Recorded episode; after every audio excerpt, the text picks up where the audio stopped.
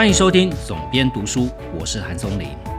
今天要来聊聊电子书，为什么在这个时候来聊电子书呢？在之前的节目，我也跟大家分享过，在疫情的这段期间，我大量的使用电子书。以前也不是不看哦，但是在疫情的时候，尤其是在三级警戒的时候，实体书店要去都不是那么容易。虽然网络书店也很方便，但是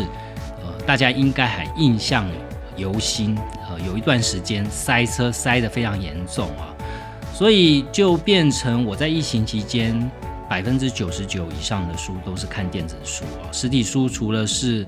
在之前就买好的，大部分没有新书了，就是全部仰赖电子阅读器。那这中间就延伸了一个问题啊，疫情期间我还是继续做节目的更新嘛，我想很多 podcast 也是一样啊，但在我的节目主要是讲说书，所以。在之前的节目，其实我大部分读的还是纸本书。纸本书把它用我的方式把它讲成 podcast 的内容，这是一种方法。但是转换到电子阅读器的时候，在疫情之前呢，我也曾经试过，呃，用几本电子书来讲书评的内容，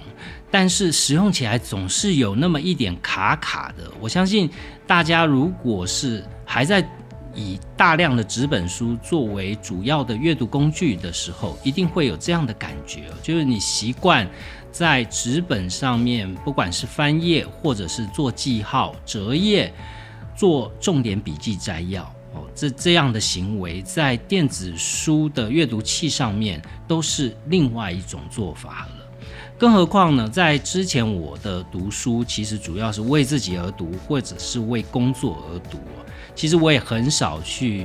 呃介绍别人的书，除了会在自己的粉丝专业上面写一些文章，但终究还是偏少的。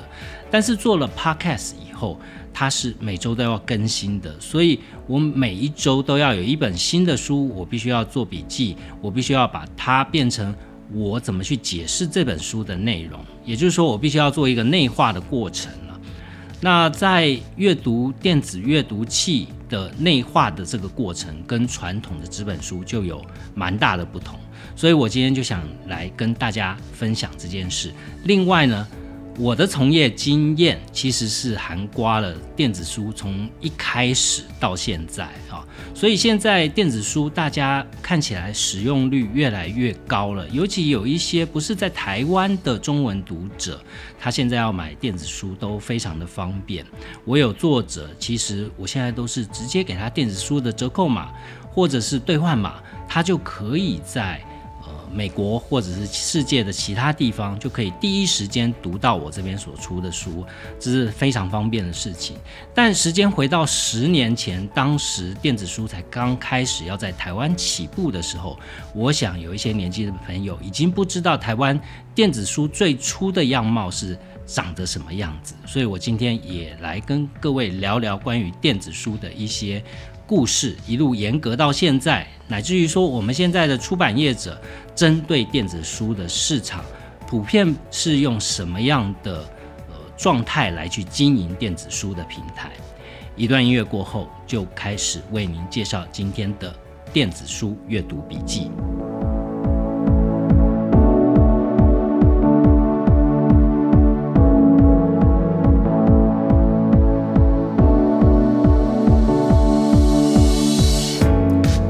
电子书的溯源，其实这个风潮带起来的是 Amazon Kindle 哈。那台湾的电子书阅读器，其实一路走来，其实相当的坎坷。最早我在上一份的工作的时候，呃，曾经接触过在台湾试着去推电子书这样的平台也好，阅读器也好，呃，非常多的业者。早期连红海都有进入啊，那红海之所以能够进入到电子阅读器这一块，是因为他们早年在菲律宾建了一个处理中心，去帮 Amazon Kindle 做代工。红海之所以能够拿到 Amazon Kindle 的代工单，就是因为他们去帮 Amazon 去解决了这个问题，也就是很多的公版书，它要做数位资料化的过程。红海就一并把它包下来了，所以呃，Amazon Kindle 算是我们在阅读电子书阅读器第一代所接触到的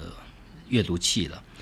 但后来台湾有非常多陆续有很多的平台投入这一块市场啊，我记得那时候红海曾经跟远流合作，有做过金庸的电子书阅读器，也有一个专属的阅读器，当然没有卖的非常好，因为那个时候市场还是太早，那时候可以选择的电子书不多。我一开始最早接触电子书是在苹果，因为第一代的 iPad 我就已经开始使用了。那那时候 iPad 上面有一个电子书的功能。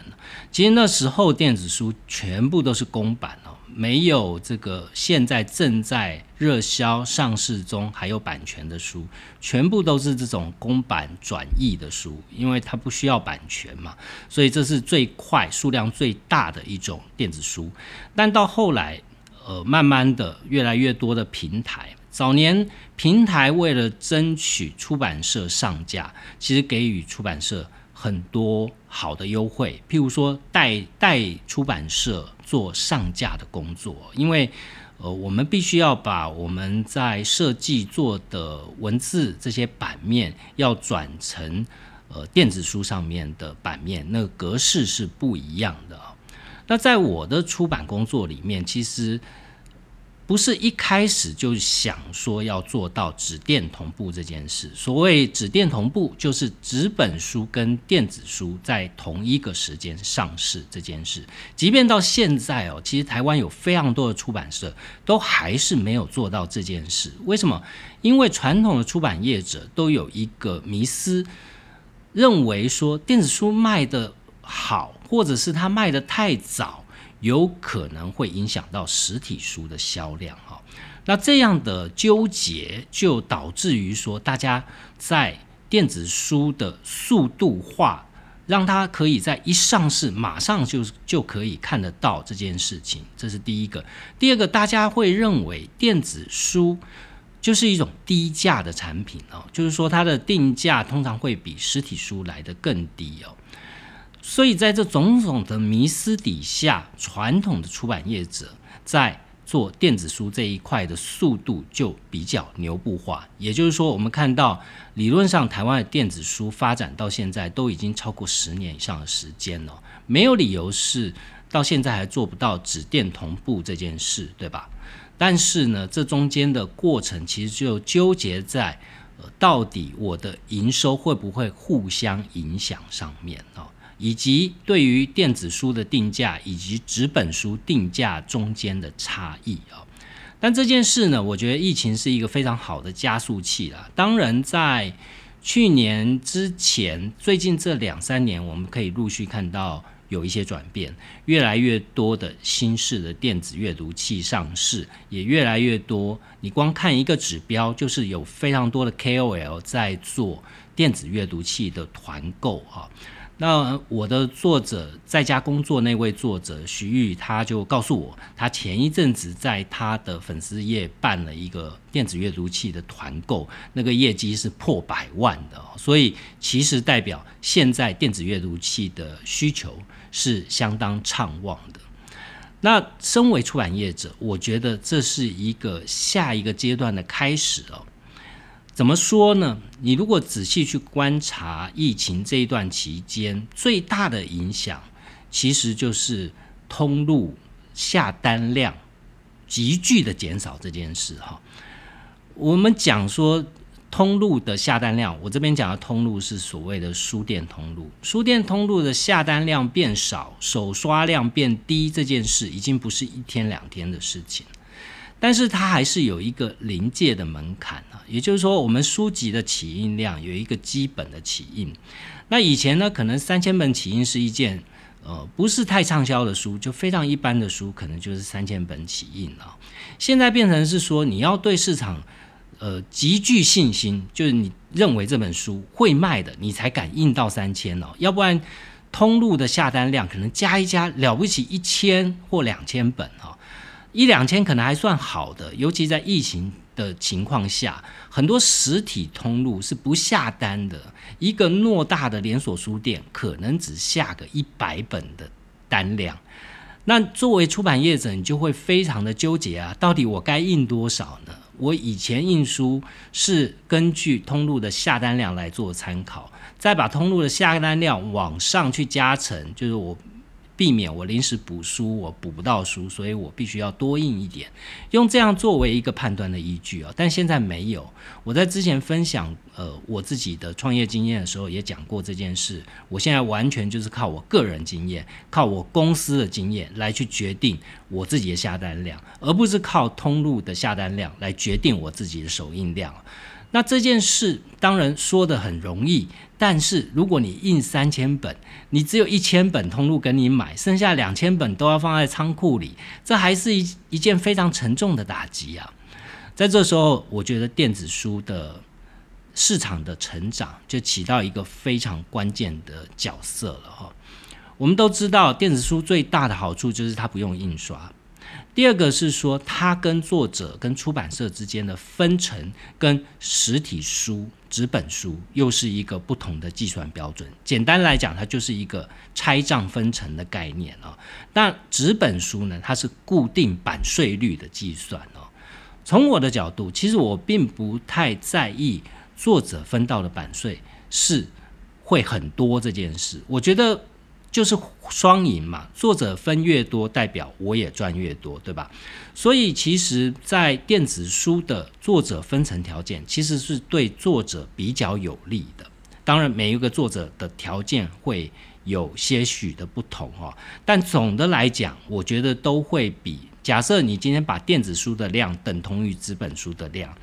作者会分到的版税率还是会稍微比纸本书稍微高一点的，但实际上就是电子书现在还没有办法形成一个，呃，我们不要说是能够形成一个取代性的，就甚至它能够取代其中一个通路，譬如说我们现在的网络书店的主要通路，或者是实体书店的主要通路，现在电子书在。呃，某一些书上面还是没有办法达到这样的效果哦。那为什么没有办法达到这样的效果呢？很明显的就是在此之前，在我说的是疫情之前，其实大家对于阅读电子书这件事还是有一定的抗性。我需要买一台电子阅读器嘛？我有电脑，我有 iPad，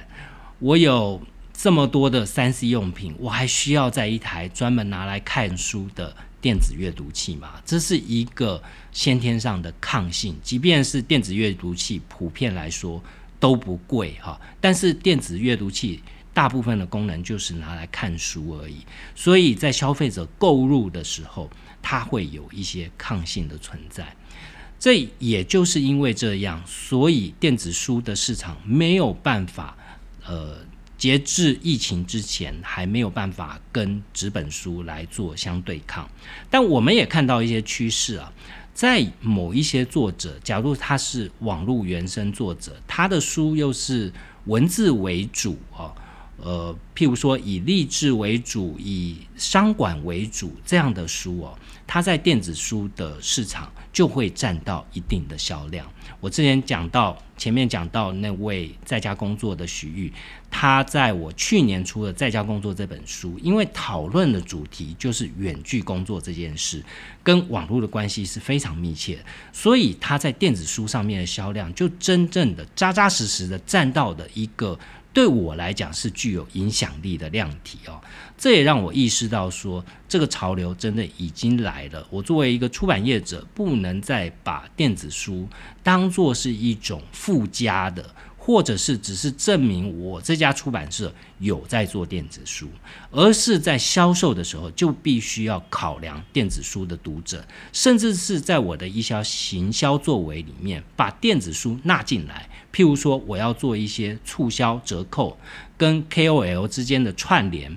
把这个流量串到电子书平台上面，这都是我们现在出版社必须要进一步去做好，去放大整个电子书的量体啊。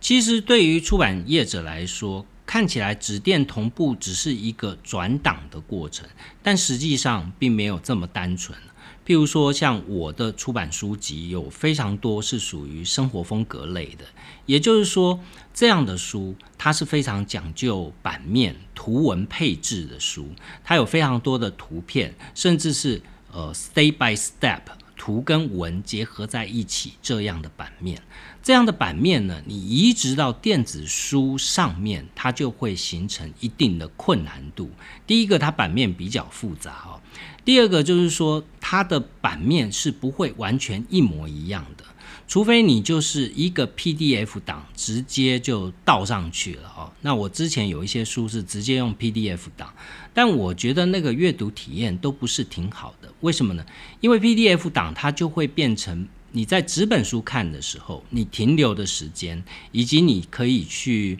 拿近一点、拿远一点但在阅电子阅读器上面，我们就姑且不论说黑白的电子阅读器在图文的呈现上面就是先天的弱项哦。彩色的 iPad，你在看一整个跨页的版面的时候，你也会觉得那个文字是太小难以阅读。但你把它放大了，它又变成了不是一个单页的状态哈。也就是说，它在阅读的体验上面就是没有办法达到纸本书的阅读体验，但是即便如此呢，我觉得这还是一个培养阅读习惯的过程哦。那我们出版业者还是要走在比较前面，就是一定要坚持做到。再难转档的书，也要做到纸电同步。所以，我接下来的所所有的生活类工具书，在之前呢，我大概都是做到说，新书上市的两周或一周之内，我的电子书就会上市。但是从今年开始，我就要求我的同事一定要做到，纸本书上市当天，电子书就要上架哈，不管是任何一种书，都一定要做到。这件事，另外就是行销上面要把电子书的呃促销的行为跟方案要一并思考进去，要一并产生连结啊。那这是我们出版业者在电子书上面的可能的一些做法。那至于个人呢，个人对于电子阅读器，对于电子书，我刚刚讲到，你阅读的体验就是不一样嘛，你阅读的动机跟阅读的应用场景。先天上就是不同哦。譬如说，我要拿来做 podcast 节目，或者是你今天读一本书，是你们公司的指定读物，是要做读书会的。那这时候呢，你读一本书就不是只是看过而已啊，你必须要去摘里面的内容，你必须要去想我要怎么去呈现这样的内容哈。所以，我可以跟大家分享一下，就是我之前在做在读纸本书，我是怎么做笔记，跟我之后在做电子书，我怎么做笔记。我记得我做第一集节目是《稀有金属战争》，我那时候做节目的时候，刚开始我完全不知道 podcast 要怎么做，那是一个土法炼钢的过程。其实也没有人教我说，当你做一个说书节目的时候，你要怎么样把那个内容去。你是念出来吗？还是你去说出来？你到底是要说哪些内容？哈，那我那时候只有一个大原则，就是我不想只是读书里面的内容，我想去读我看过这本书以后我的观点是什么。但这个说来容易，做起来其实有点困难哦，因为呃，全书里面我可能折下来，我可能对我有一些灵感的东西，也许就超过。假设这本书比较厚，譬如说《稀有战争》那本书就不是太薄的书吧。我做的重点可能都有几十则、上百则重点哦。那这时候就产生一个问题，在我讲的时候，我还是要有所本嘛。那我这个本在哪里呢？我要边讲，我要边翻书，那个动作，你看我现在讲话的语速是没可能，我临时去把那一页翻出来，然后在我讲的过程，在我讲下一段。内容的过程里面，我再把下一段内容翻出来，我翻的动作没那么快哈，大家也许可以试试看哦，那是很难做到的事情。所以我土法炼钢做了一件什么事？我土法炼钢做的事就是我把它一张一张拍下来，就是我把我做重点的那些段落，我用 iPhone 手机就把它拍下来，拍下来以后传到，因为 AirDrop 很方便嘛，所以我就把它传到我的笔电。然后我再写一份大纲。我今天的节目我大概讲什么内容哈？重点一二三四，然后根据这个重点一二三，我大概要讲什么内容，我只要写一个简单的呃标题，我大概就知道我要讲什么了。但是根据这个标题相应而生书中的内容，我就用呃 page 剪贴的方式把它贴上去，就跟 PC 里面 Word 是一样的，所以我就把它贴上去。这样我在讲。呃，重点一相对应的内容后面可能跟着里面我拍的十张照片，都是书里面的内容。那我在对着麦克风讲话的时候，我就看着我前面的大荧幕，就看着这书中的内容，讲我的观点，引书中的内容。一开始是这样的过程哦。那这个过程，呃，你想起来也许是不难啊，但是相当耗时间哦。我记得我那时候。刚好是有一段时间，嗯，比较空，没有新书要出，所以我大概给自己两个月的时间去摸熟这件事。我花了大量时间，一个礼拜大概有三到四天都在做这件事，哈。那大概摸了一个月就比较熟了，你大概知道这个状况了。所以你大概进入状况以后，你可以不用拍照了，你可以靠折页了，因为你大概知道那个折页可以 narrow，就是可以缩小到不是那么多，可以缩小到你譬如说全书你大概引其中的十个部分或者是十五个部分哈，呃，这样的内容就是可以用。翻找的方式，另外搭配录音的时候一些停顿，好，你可以 pause 嘛，哈，所以这样的方式就可以缩短我节目录制跟前期准备的工作。那这是纸本书的做法，纸本书有一个好处啊，你在看书的过程里面，你随时你觉得这一段你有感觉，甚至这一段让你想到啊，我可以在节目里面想什么。那或者是说你在读一本书的时候，你准备要跟公司的同事分享，或者是你打算引用到你的报告里面去，你当然很方便，随时折起来，或直接在上面就写 memo 了，直接写下你当时阅读的感觉，或你可以用在什么地方，然后你可以用什么话来去讲这一段内容哈。那这个是纸本的方便，当然我知道有一些读者哈是习书如命啊。就是说，我曾经有认识的读者，就是他会买两本书。他像我们有出一些工具书哦，他会嗯拿来平常翻阅的是一本。譬如说我出的咖啡书，韩怀忠老师的咖啡书，那他是非常多咖啡人拿来当教科书的书。所以像这有一些咖啡迷，他会买两本书。一本书呢，就是平常放在案头，他要查资料的时候，随时都可以查。然后那本书通常都翻得破破烂烂的。另外一本书呢，他会包书套放在书架上面。那真的是有这样的读者。还有我认识一些读者，或者是我们同业，是连折页都舍不得折哦。他觉得折页那个书就不完整，所以他就连折页都不好折。那整本书就这样看过。那我。我的个性是觉得书就是拿来用的啊，书如果没有对你的思考起到帮助，那这本书其实做的再漂亮也没有用啦，因为真正值钱是书里的内容哈。所以呃，纸本书你要去做这些记录，你要去做这些 memo 都是相对容易的。但当我开始用电子阅读器的时候，呃，这个问题就会是一个大问题了。你会说？电子阅读器现在也都有这个标记的功能啊。对，大部分电子阅读器，你在读的过程中，你如果觉得这一页你要标记，你就可以按一下，甚至你要画记号哈，它有一个划线的功能，你也是可以划线的。但是它就做不到我刚刚讲的，我可以在纸上随时去把我看到这一段话，它可以用在什么地方，我就马马上把它标注下来。那我一开始也碰到这样的问题啊。所以我自己内化我的电子书读书的方式，其实就跟阅读纸本书不太一样。纸本书我看起来会比较慢一点，因为我会边看边想，边看边做记号，哦，或者是边看边写 memo。但是在阅读电子书的时候，我的阅读方式是我分成两次读哦。我第一次读是快速的读，我会用非常快速的方式去读它的。概况、概论，呃，在读的过程里面，我觉得会有用的，我就按下去那个折页点，我就会去做记号。然后等我把这本书快速的，也许花个三个小时左右的时间，两个小时左右的时间，快速去把它浏览完，该做的记号都做完了以后，我就专门回头去看那个做记号的部分，然后开始去想我的大纲。基本上我现在。呃，做 podcast 已经不需要去重新再拟大纲了，大概只要呃想一下有几个点，呃，一般来讲一集节目大概就是三到五个点，五个点延伸出来的内容，然后根据这样延伸内容引书里面的哪些内容，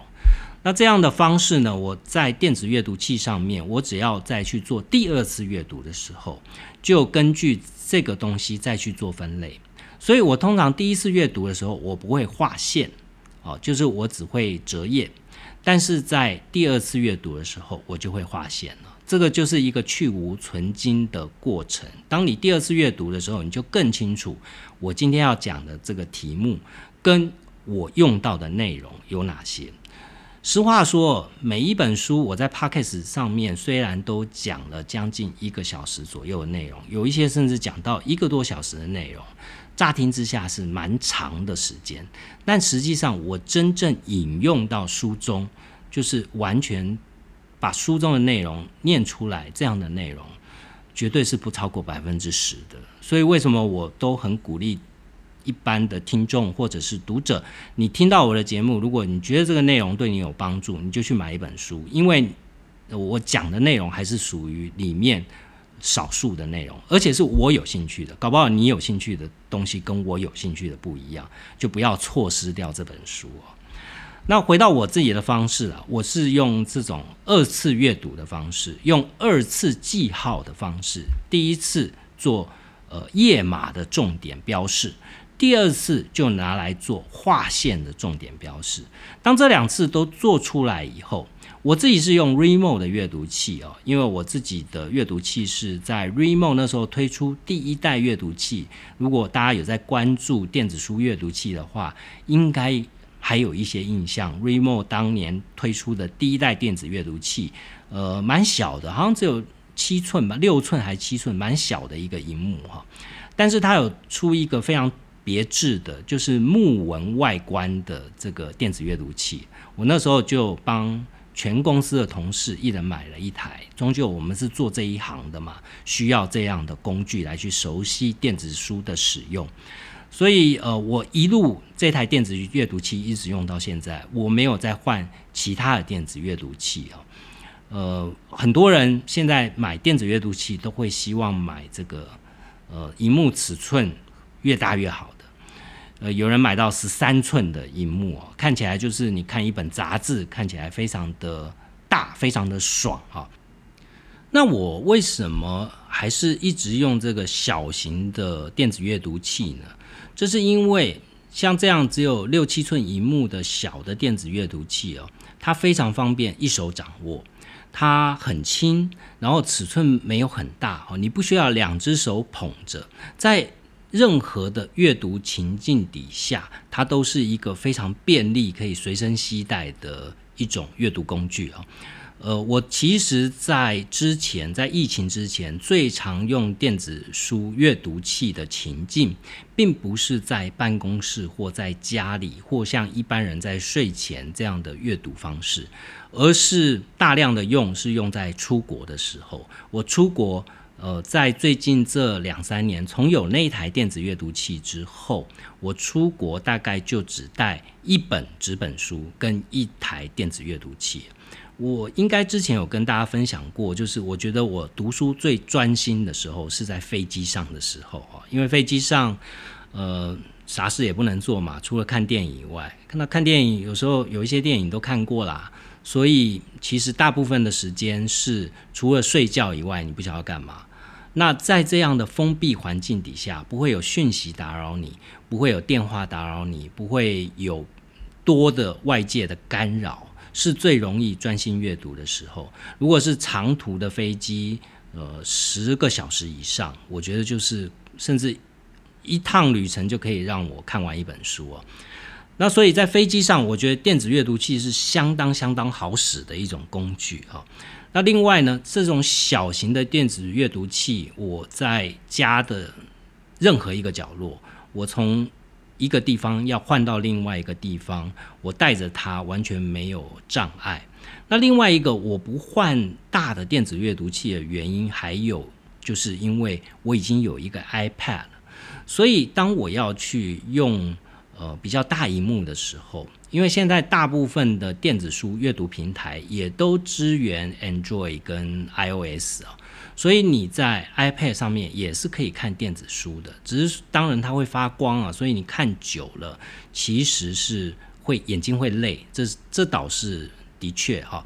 但是呢，我是把它分开功能使用的，也就是我长时间阅读的时候，我是看电子阅读器；但是当我譬如说要去录 Podcast、要去做整理的时候，我就会用电脑或者是用 iPad 来去做。呃，整理的动作，譬如说，我刚刚说的我的两阶段重点，啊，第一阶段是呃做折页的摘要，第二个阶段是做划线的摘记，哈。那这两阶段以后，等到我真的要开始讲 podcast 的时候，我就会用，假设我在办公室，我就用电脑，我就打开我的电子阅读器的页面，然后呢，我就会去点选它的功能，就是有划线记录的功能。那它会有一个时间排序的功能，或者是按照章节排序的功能。如果我今天要讲的顺序是按照时间排序，或者是章节排序，我就让它用这种方式来呈现。所以，当我讲到要引用某一页的重点，我很容易非常快，我就可以用这个电子书阅读平台给予的功能去把这一段内容抓出来哦。如果这个还是不够快呢？其实你也可以，但是它的文字不能复制贴上啊。所以，呃，如果是不能复制贴上的，你还是只有这个方法哦，要不然你就变成要截图，然后贴在你的记事本啊，这还是比要花费比较多一点的时间。那如果是在家里呢，我就会用 iPad 哈，我就会用手持式的 iPad，把电子阅读器的平台把它打开，然后去读那个划线的摘记，然后开始一段一段一段的讲。啊，那这个是我觉得到目前为止，呃，最好用的方式了，因为我已经在疫情期间做过了蛮多集，每个礼拜都更新嘛，我都是用这样的方式来做的，而且我觉得花费的时间甚至比我平常在看纸本书来的更短一些哦。有一些书我可能只用纸本书大概四分之三的时间，我就把它读完了。我不晓得是电子阅读器会让你加速阅读的，我不晓得其他的读者会不会有同感哦。至少我个人来讲，阅读电子阅读器的速度会来得快很多。另外就是，呃，通常我读纸本书的时候，我会 page by page 这样读，但阅读电子阅读器，它因为有一个目录的功能，所以通常我会跳着看，就是我在一开始看一看。大致上的摘要内容以后，哦，也许第一章、第二章、第三章的内容看完以后，我就会把目录点出来哦，然后看看目录的索引里面有哪些是我想要快速去看到的内容，我就会跳着看。我不晓得，呃，是不是大多数人都有这样的感觉？在我们这个行业里面，有一个不成文的说法哦，一本书好不好看，一本书有没有料，前三章就知道了哈。呃，大部分的书其实一开始三章都是精华哈，后面可能就难免会有一些不如前面精彩的状况哈。所以，如果你是在阅读电子书的时候，假设你就是想要快，你想争取一些时间，你想要做报告也好，你想要呃跟企业提案啊，或应用在一些非纯粹阅读，而是运用在工作上。我都会推荐你从今天开始就培养开始看电子阅读器的习惯。一开始你会觉得很卡，但是呢，只要你熟悉了它，你就会觉得说，这个阅读方式跟纸本书虽然是完全不同，也许纸本书还有一定的阅读乐趣存在。但这个大趋势已经不可逆了，电子阅读器可能真的可以帮你在宝贵的阅读时间里面多榨出来一点多余的空闲时间。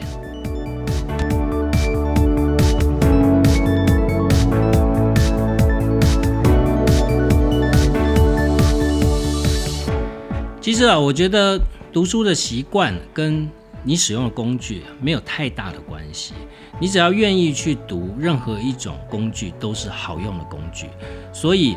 即便你还没买电子阅读器，但只要你手中你有 iPad，甚至你有电脑啊，你都可以用网页版就可以开始读电子书了。你可以试着去下单，呃，即便你可能不熟悉一般的电子书平台。博客来就有电子书平台啊，这几年他们也做得相当用力啊，所以虽然他们没有自家的电子阅读器，但你用任何电子阅读器，你都可以去博客来上面去买电子书。所以如果你对于电子书的阅读有一些兴趣，甚或是说你已经开始读电子书了，只是电子书的阅读还不是占你的阅读比例里面一个比较大的量体哦，你都可以从今天开始试着。把重心，把阅读的重心，呃，播出一大部分来。譬如说，你可以超过百分之五十以上的书开始仰赖电子书来看哦。我觉得可能对于你的阅读方式都是一种新挑战，或者是新体验，也许能够起到一定的帮助，也说不定啊。希望今天的节目内容对你有帮助，也欢迎在 Apple Podcast 上面帮我留下五星评价。有任何的问题，都欢迎随时透过我的粉丝专业韩松林的编辑手记跟我保持联系。我们下一集节目见。